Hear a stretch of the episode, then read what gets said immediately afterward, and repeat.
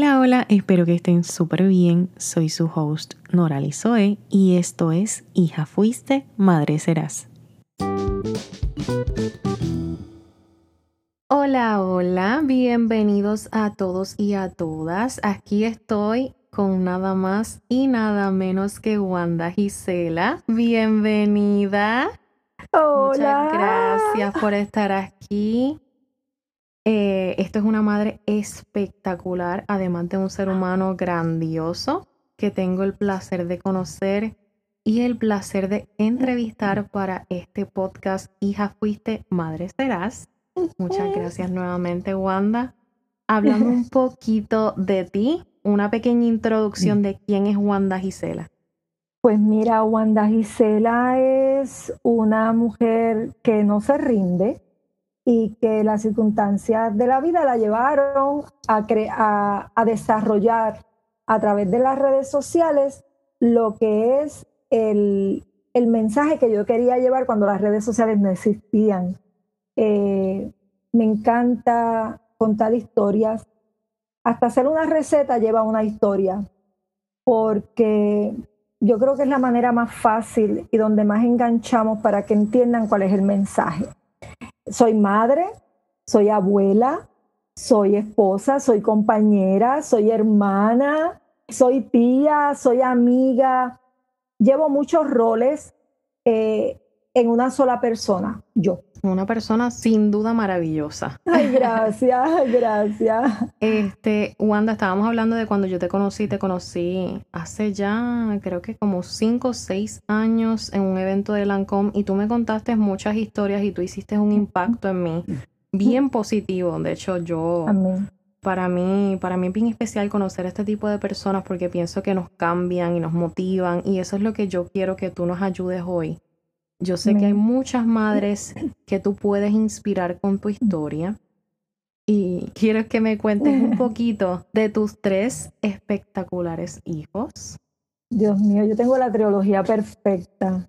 Yo tengo alma, vida y corazón en esos tres hijos que yo tengo. Fui mamá bien jovencita. Yo a los 16 años estaba embarazada de mi hija mayor, de Valerie.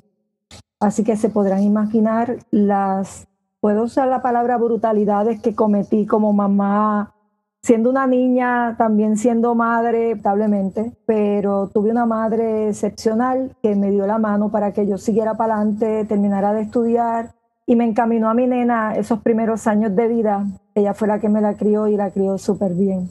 Hoy por hoy mi hija y yo somos unas grandes amigas. Ella es mi conciencia. Más tarde tengo a Jessie. Jessie es mi hijo del medio.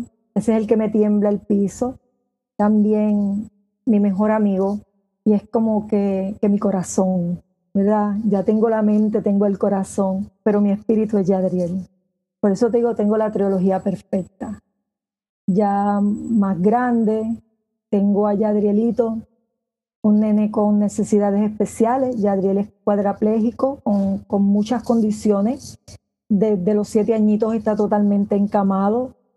Y eso me hizo, aparte de ser mamá, de ser mamá cuidadora, en el término cuidador de que atendemos un paciente. Porque todas las madres, todas, independientemente de la condición que tenga tu hijo, saludable, con necesidades especiales, presente o ausente, seguimos siendo cuidadores toda la vida. O sea, llegamos a viejito, tu mamá sigue siendo tu cuidadora, aunque tú estés casada y tengas hijos. Eh, pero el concepto este que se le ha dado al cuidador, ¿verdad? El cuidador del pacientito, pues soy cuidadora, soy mamá cuidadora. Y esos son mis tres, mis tres hermosos hijos. Así que esa, esa es la historia larga, corta de mis tres retoños. Mira, pues me hablaste de tu primera hija a los 16 años y qué admirable, ¿verdad? Que también tuviste ahí a tu mamá y ustedes se apoyaron mutuamente. Yo creo que las madres siempre son un rol bien importante y eso es tan especial y me dijiste algo que, que quiero aquí dejarte saber, que todas cometemos errores. No importa la edad. Eso es así. Así que a todas las madres, esos errores que cometemos son totalmente normales y uno aprende de ellos y uno puede motivar a otras personas y automotivarse también a, no cometer más. Y a ir aprendiendo en el camino porque esto es una aventura que nadie, tú sabes, por más libros que hayan, yo he leído unos cuantos. Igual, esto es algo que se aprende todos los días. Todos los días, todos los días. No es lo mismo lo que está escrito a lo que tú vives. Correcto. No es lo mismo que te digan, mira, si tu nena o tu nene se cae y se le parte un dientito, esto es lo que tú tienes que hacer. A ti se te olvidó lo que escribiste, lo que leíste, y empiezas a gritar como una loca de mente desquiciada y empiezas a llamar a todos los dentistas del mundo y llegas al hospital de que tu niño se está muriendo y es que se le partió un cantito de diente y te olvidaste de lo que leíste, porque las emociones son bien individuales y la manera de expresar, de, de, expresarlo, ¿verdad? De expresar ese amor con cada uno de nuestros niños, pues también es muy personal y es muy distinta y reaccionamos todos de manera distinta. Yo creo que lo que no cambia es esa esencia, eso que, eso que para mí decir mamá es como, yo todavía hablo con mami, ya no está. Lamentablemente mami se fue hace mucho tiempo, pero todavía yo hablo con ella como si estuviera y siento su presencia como si estuviera, porque la, la, la atesoro tanto y mi mamá fue tan importante en, en, mi vida, en mi desarrollo, en, en todo. O sea, mami nunca me dejó sola, mami no me juzgaba, mami me regañaba. Me regañaba, me reprendía, pero nunca, nunca me señalaba. Eh, pero era, era fuerte, pero a la misma vez que era fuerte, era condescendiente. Y todo lo que fuera para que yo echara para adelante, que Valeria echara para adelante, pues ella, sin ella yo no pude, definitivamente yo no hubiera podido alcanzar nada de lo que profesionalmente y en el aspecto de madurar como ser humano, si no hubiera sido por Model y por mi hermana mayor Niri Estel, no hubiera sido posible. Nosotros somos una familia matriarcal, donde las mujeres son las que llevan la batuta. Le falta el mami, la, la, batuta la tiene mi hermana, mi hermana tiene 88 años, yo creo, 80 y pico por allá. Eh, pero sigue siendo, ella es la jefa de familia. Eh, oficialmente el 5 de septiembre me convierto en senior citizen, que es a los 62. Esto, o sea, mis hermanas siguen diciéndome la nena. Y soy una vieja, así que no, seguimos, siendo, seguiremos siendo nena gracias a la tecnología, los avances médicos, los avances de estética, belleza, yo creo que la edad eh, ha cambiado bastante. Y los seres humanos estamos durando mucho más, nos vemos más jóvenes por más tiempo, así que y ya mismo cambian eso de los 62. y también la actitud, la actitud. Eh, yo creo que sobre todo es eso, es actitud.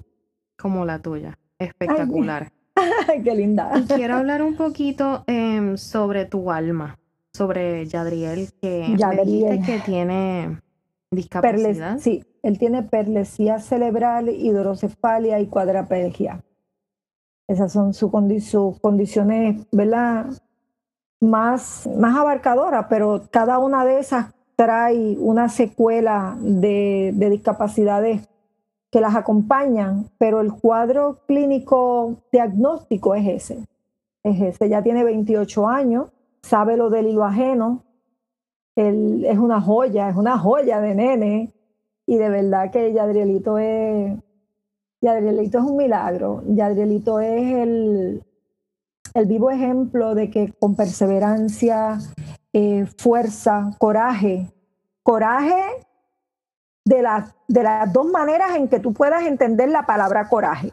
Coraje de, de que te molesta y coraje de fuerza, porque tienes que tener las dos cosas para tú poder enfrentar este sistema en que nosotros vivimos para que tus niños con necesidades especiales puedan tener una mejor calidad de vida. Y tienes que tener las dos cosas. Te tienes que plantar y gritar, gritar literal.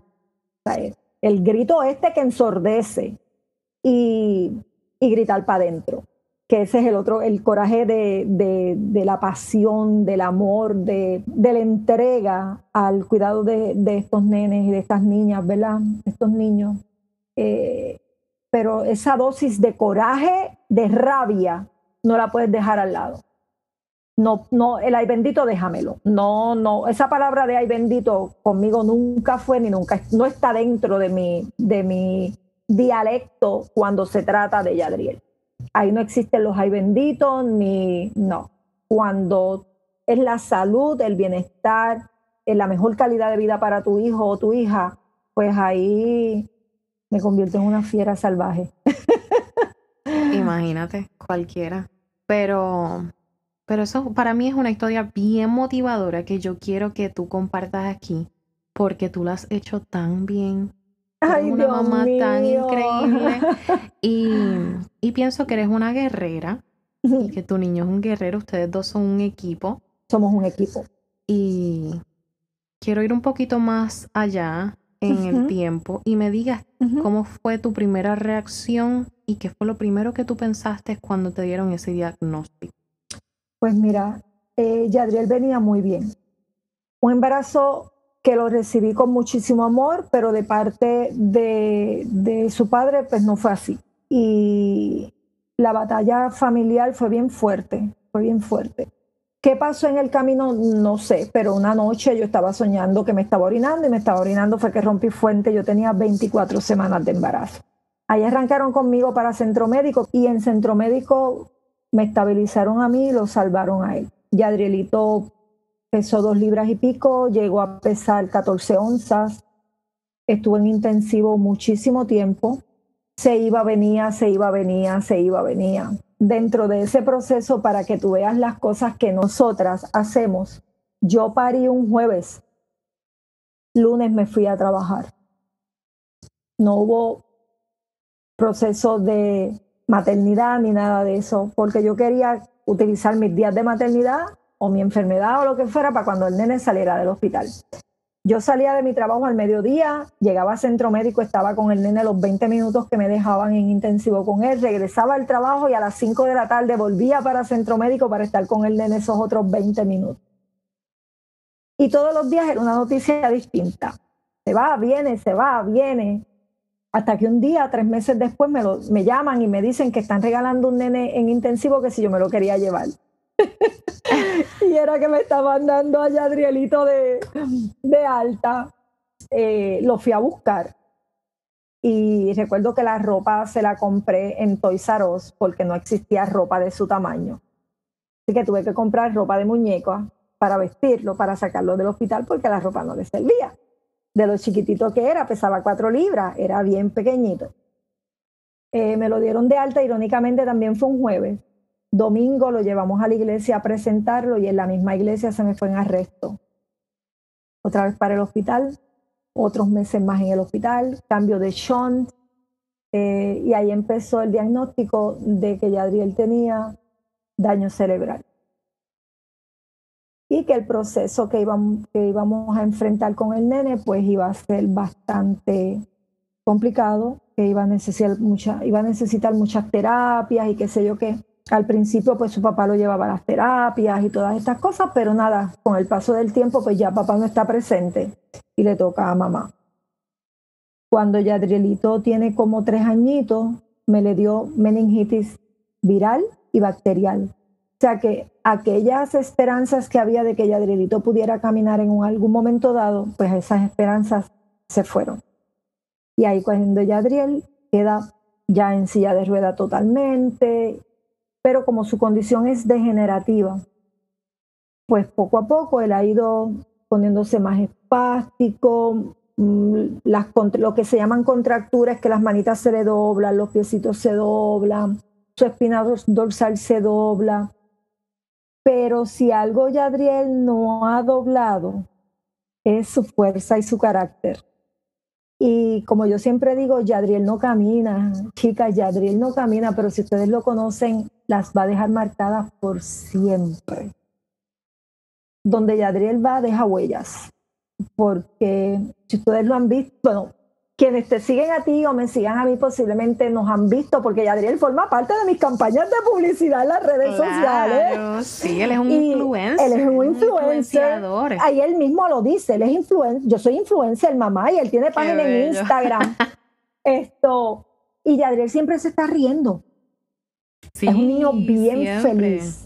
Por eso te digo, hay veces que nosotros nos enfocamos en que, claro, duele que, que, no camine, duele que no juegue con los demás niños como lo hacen los demás, pero es un niño feliz.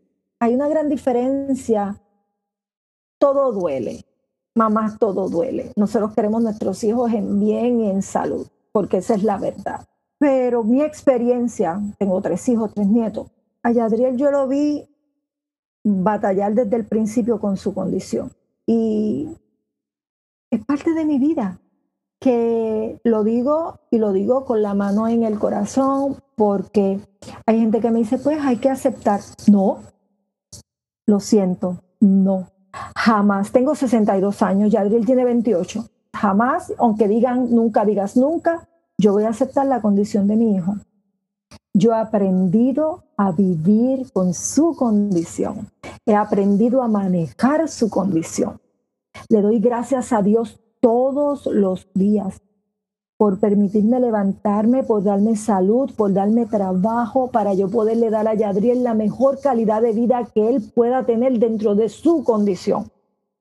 Pero como madre, como mujer, como ser humano, jamás yo voy a aceptar que mi hijo esté enfermo pero he aprendido a vivir con eso.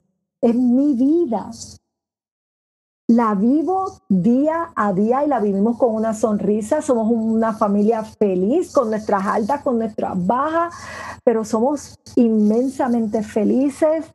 Eh, Yadriel es un niño tan feliz que, Dios mío, él reparte alegría. Yadriel con una sonrisa te derrite. Y soy madre, punto. O sea, soy honesta. ¿Qué es lo más que disfrutas de ser madre? Wow. Ahí es cuando me dicen, cuando Yadriel me dice model, Jessie me dice madre y Valerie me dice mamá. Ellos me llaman de manera distinta, pero me llaman, es lo mismo, pero voy, Yadrielito me dice model, porque él es bilingüe. Eso es lo más que disfruto, esa palabra, y, le doy gracias a la vida, de verdad, le doy gracias a la vida por, porque es un privilegio. Es un privilegio eh, decidido, porque tampoco podemos juzgar a la mujer que no, que no quiera tener hijos. Es una decisión muy personal y no nos hace más ni menos, porque es un privilegio decidido. Eso es una ser madre es una decisión muy personal. Esto es muy de uno. ¿Qué le dirías a una madre que es cuidadora? Porque yo sé que todas las madres son espectaculares, pero las madres cuidadoras tienen otras responsabilidades y yo sé que este proceso a veces puede sentirse un poquito abrumador. A veces pueden haber muchas emociones distintas y yo sé que todas sentimos distinto y todas las historias son completamente bien personales, bien distintas, no se pueden comparar unas con otras, pero si pudieras decirle algo que desde tu perspectiva te dio esa fuerza, esa motivación, ¿qué sería? Que se prioricen es que la palabra, ponerse de prioridad, esa es la, siempre la palabra se me trasmoya en la lengua, pero tienen que aprender a ponerse de prioridad. Eh, y no es egoísmo, no es egoísmo. Es tanto amor que tenemos que ser prioridad. A veces decimos, si yo no estoy bien, los míos no van a estar bien. Y eso es real. Pero ¿cómo ellos van a estar bien si tú no te pones de prioridad en tu vida?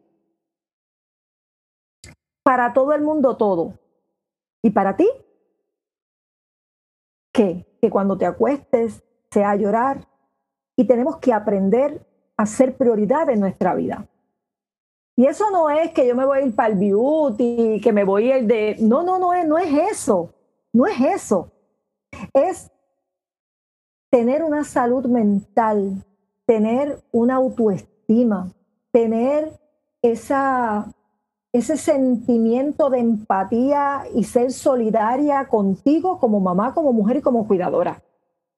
Como sacar esos minutos para ti, exactamente, pero tú tienes que sacar esos minutos para ti y olvidarte, mira, literal, aunque parezca egoísmo, vuelvo y lo repito, no lo es. Olvídate hasta de las habichuelas. Y eso es un simbolismo. Pero tú tienes que darte ese tiempo para ti. Tú tienes que darte ese tiempo para, para amarte. Ese, ese momento de, mira, hasta a veces esos 5 o 10 minutos que nosotros estamos en, en la ducha, que sean solamente para ti. Yo sé que hay mamás que se les hace extremadamente difícil y más nosotras, las mamás cuidadoras. Porque a mí me pasa. Yo saco mi tiempo, yo organizo el tiempo, mi tiempo, sin que se vea afectado Yadriel, sin que se vea afectado Eri, pero dándome la prioridad de que ese tiempo que yo tengo, o sea, ese 9 a 10, eso es mío sea, eso es mío y tengo que, respetar mi tiempo. Y es verdad, Nori, si, si nosotras no estamos bien, nuestros, los pacientitos, como le decimos, ¿verdad? Nuestros pacientitos no van a estar bien.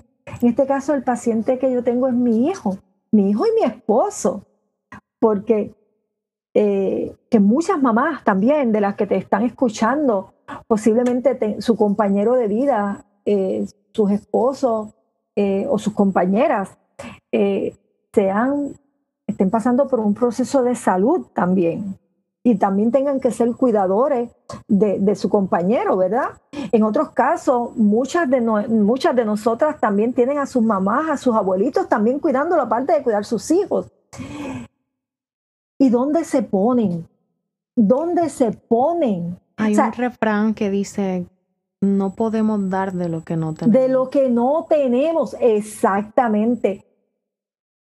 Yo creo que lo que estaba diciéndote ahorita de que Yadriel es un niño feliz, es porque Yadriel lo que recibe de mí es eso. Independientemente de las circunstancias de vida que me están rodeando. Independientemente de las circunstancias de vida que me ha tocado vivir que creo que la primera vez que tú y yo dialogamos, yo te conté esa parte muy difícil de mi vida, muy difícil, porque afectó a mis hijos. Me tocaron la fibra, porque yo aguanto lo que sea, pero mis hijos, yo, yo me transformo, volvemos a lo mismo, o sea, yo me transformo, ya, ya yo no soy yo. Y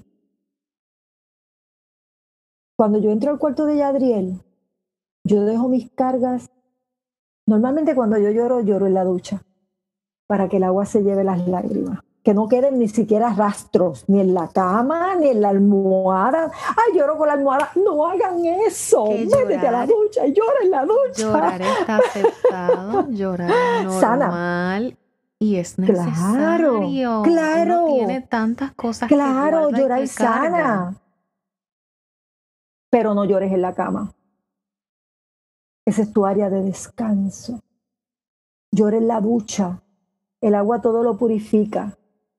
El agua es purificante. Llora debajo de la ducha y que se lo lleve todo. Pero cuando tú te vayas a acostar, que ya las cargas se hayan ido por el retrete, trata de coger ese tiempo y ese espacio sagrado para descansar, para que, que repongas, porque el sueño es reparador y nosotras nos merecemos el descanso y hay muchas cuidadoras que no descansan tampoco.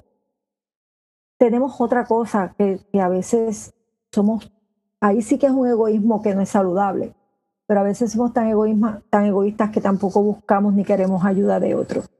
Cuando nosotros somos cuidadores tenemos que buscar ayuda. Tenemos que buscar ayuda para la persona que estamos atendiendo.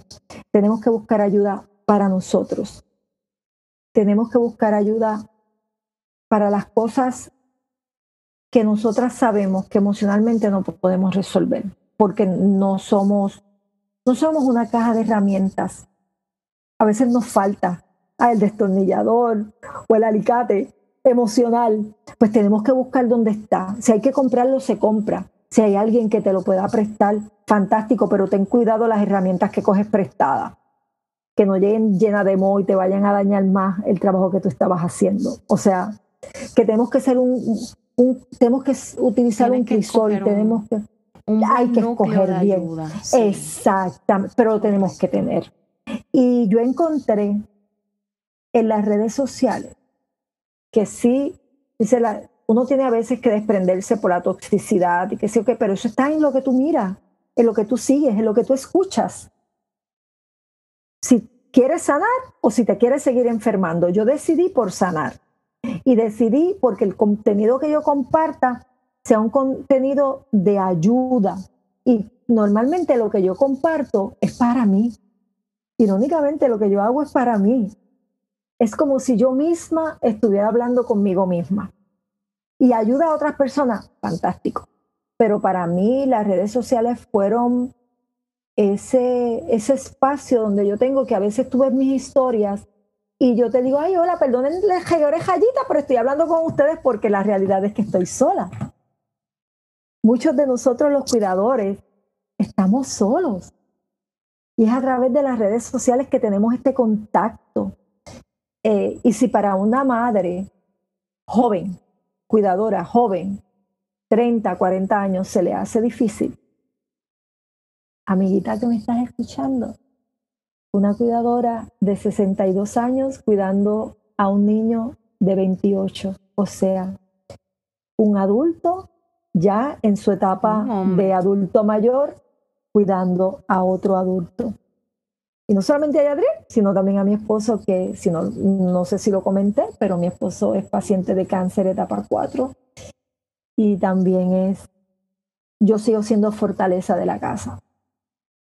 Eh, y como dijiste ahorita, se vale ser vulnerable, se vale llorar, pero yo escojo dónde llorar. Yo escojo mis batallas y las enfrento todas con una sonrisa, aunque esté llorando. Mami que me estás escuchando, no pienses que todo es bien. Lloro mucho,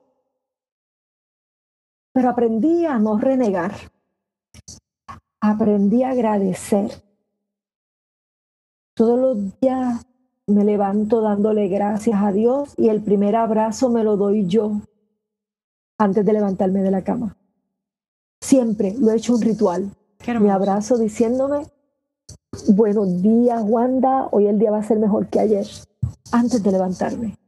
Y ya tengo entonces la rutina de ir al cuarto.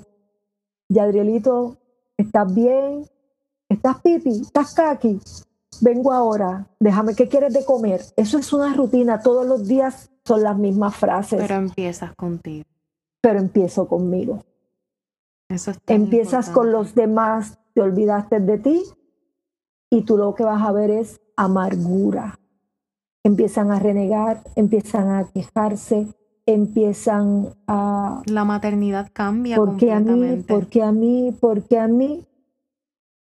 Sí, la maternidad cambia. Definitivamente la maternidad nos hace ser otras personas saca lo mejor o lo peor de ti. Y eso es una realidad. ¿Por qué lo mejor y lo peor? Porque te hace ser una... Tú coges ese bebito, tú coges a tu nena y para ti, wow, que es la bendición más grande de tu vida, pero que no te la toquen, porque van a sacar lo peor de Nori. No toquen a mi hija. ¿Entiendes? Sí, por eso te saca lo mejor y lo peor. Eh, y, pero no se olviden de ustedes de verdad, no se olviden de ustedes, no se olviden de abrazar. Es una excelente madre, tú lo sabes, pues dítelo tú misma. Wow, de verdad que yo como mamá me, merezco un 100, me merezco un 1000. Wow, esto me quedó sabroso. Wow, qué bien, qué, qué rico huelo, qué, qué linda está mi casa. Celébrate tú misma, no espere que te celebren los demás porque te vas a desilusionar. Celébrate tú.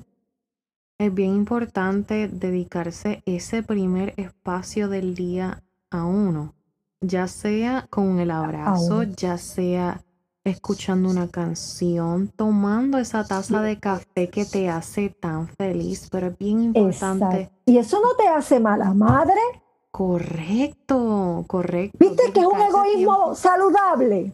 La palabra egoísmo la, la ponen como una palabra Vamos a cambiarla. egoísta. Vamos a cambiarla. No es ser egoísta, es amor propio. Es amor propio. Amor propio. Tú tienes que darte ese amor y nos han acostumbrado en otras ocasiones, otros tiempos, a que decirnos cosas lindas puede sonar egoísta y mira, no, sabes que te ves bella, te ves hermosa. no, dice, ay, tú eres narcisista. No, yo soy fabulosa. Y me lo creo porque lo soy. Sí, y nos han acostumbrado a decirnos cositas feas nosotras mismas para que alguien más nos diga, ay, no, pero no pienses así. Así. y entonces cuando te dices cosas lindas dices, ay, Dios mío, pero ella como que, ¿qué se cree? Así que la gente siempre va a hablar. Vamos a, vamos a dejar eso claro aquí. Pero lo más importante que no te puede faltar es ese amor propio. No es ese cariño que tú necesitas darte a ti para poder darle a los demás. Ese respeto también que tú te tienes que tener a ti, a tu tiempo. Y esa excusa que muchas veces tenemos, porque me incluyo, no tengo tiempo. Mira, siempre hay tiempo, vamos a hacerlo, vamos a sacar aunque sean 10 minutos para uno al principio del día, 5 minutitos, pero saca ese tiempo y ten una rutina, aunque sea de tomar un café, escuchando una canción, mirando para afuera, haz lo que sea, pero dedícate ese tiempo. Es importante que, que, te dediques ese amor porque tú eres la persona que va a estar contigo el resto de tu vida. A veces yo trabajo en las redes sociales y, y a veces las ideas más fabulosas me llegan cuando estoy con Yadrielito en el cuarto. Él está viendo su programa favorito y yo estoy en una mesita que yo tengo, que es su mesita de comer. Ahí yo pongo mi laptop y me pongo a hacer mis cosas, busco mis ofertas, busco mis cosas, veo lo que tenga que hacer. Y a veces él me dice algo y ese es el pie forzado para yo entonces crear el contenido. Así que el tiempo lo sacamos. Eh, y como les conté ahorita, mi nene tiene muchísimas condiciones de salud. Yo tengo, he sido bendecida de que tengo una señora que se llama Doña Carmen. Doña Carmen está conmigo desde que Yadridito tenía siete años. Y cuando yo la necesito, ella me atiende al nene y es la única persona que yo confío en dejarle a Yadrid. Esto, y yo quisiera tener más para darle más. Pero por eso te digo, uno tiene que vivir en agradecimiento. Es lo más importante. Vamos a agradecer hasta los peores momentos. En estos momentos de mi vida yo estoy pasando de las situaciones, dentro de todas las situaciones difíciles que yo he vivido, esto también es una situación bien difícil porque, ok, tú tienes una ruptura con tu pareja, él coge por un lado, tú para el otro, lloraste, gritaste, patalateaste y la vida continúa. Pero yo lucho todos los días por el bienestar de un niño que cada día se compromete más porque sus contracturas van en aumento, ¿verdad? Es un niño pues con un daño cerebral severo. Yadrilito tiene 28 años, pero es un bebé. Tendrá como 8 años, 6 años de capacidad. Pero es un hombre en su estatura, en su tamaño pero tengo un compañero de vida que está luchando con un cáncer y yo tengo que estar fuerte y posiblemente muchas de las muchachas que te están escuchando, y espero que sus compañeros también lo estén escuchando, nos ven en las redes sociales y nos ven producidas, nos ven posiblemente en un evento, posiblemente bien arreglada, bien maquillada, ¿Y sabes qué? Lo hago para mí. Porque yo verme me sirve para yo reafirmar lo valiosa que yo soy. Y que tengo que vivir en un eterno agradecimiento de que la vida me haya dado esto que yo tengo por dentro que me sirve para mantenerme firme y para mantener a mi familia firme. Y soy una madre orgullosa. Tú eres una, madre espectacular. una madre, una mujer, una Y disculpen. Pero como, me dio una vez anteriormente, se vale. Se vale llorar. Eso es así, es, se vale, se vale. Amense mucho, niñas, amense mucho. Y cuando quieran hablar con alguien, me pueden llamar. me pueden conectar y me pueden buscar en las redes sociales, pueden tener un diálogo conmigo de hija a mamá. Si, no tienen a mami y necesitan a mami Wanda, mami Wanda está aquí. Ya saben, buscan a Wanda en sus redes sociales. Aquí yo voy a dejar también el username de ella para que la consigan. Ella tiene muchas cuentas espectaculares. Sí. Muchas historias que contar, mucha motivación que brindar. Aunque sean con lágrimas, siempre con una sonrisa, siempre, inspirando. Gracias por tu tiempo, Wandita. Yo sé que estoy sacando de ese tiempo que tú te dedicas a ti, pero para mí. Tranquila. Gracias por el privilegio, porque para mí esto es un privilegio. Eh, yo sé que muchas de tus mami son muchachas jovencitas.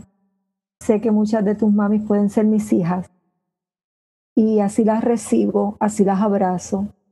Y les envío mi bendición y, que estén bien. Sobre todo que estén bien en salud. Y vuelvo y les repito, amense inmensamente. Sobre todo, amense inmensamente. Ya saben. Ámense, dedíquense tiempo, consigan a ese núcleo que les va a ayudar a ustedes, van a necesitar ayuda. Nosotras somos poderosas y Dios, la vida no nos da nada que no podamos cargar, pero no hay por qué hacerlo solas. Así que aquí nos tienen a nosotras también, nos tenemos a todas, nos acompañamos, nos abrazamos, aunque sea virtualmente, aquí estamos para ustedes. Y hasta la próxima, hasta el próximo capítulo.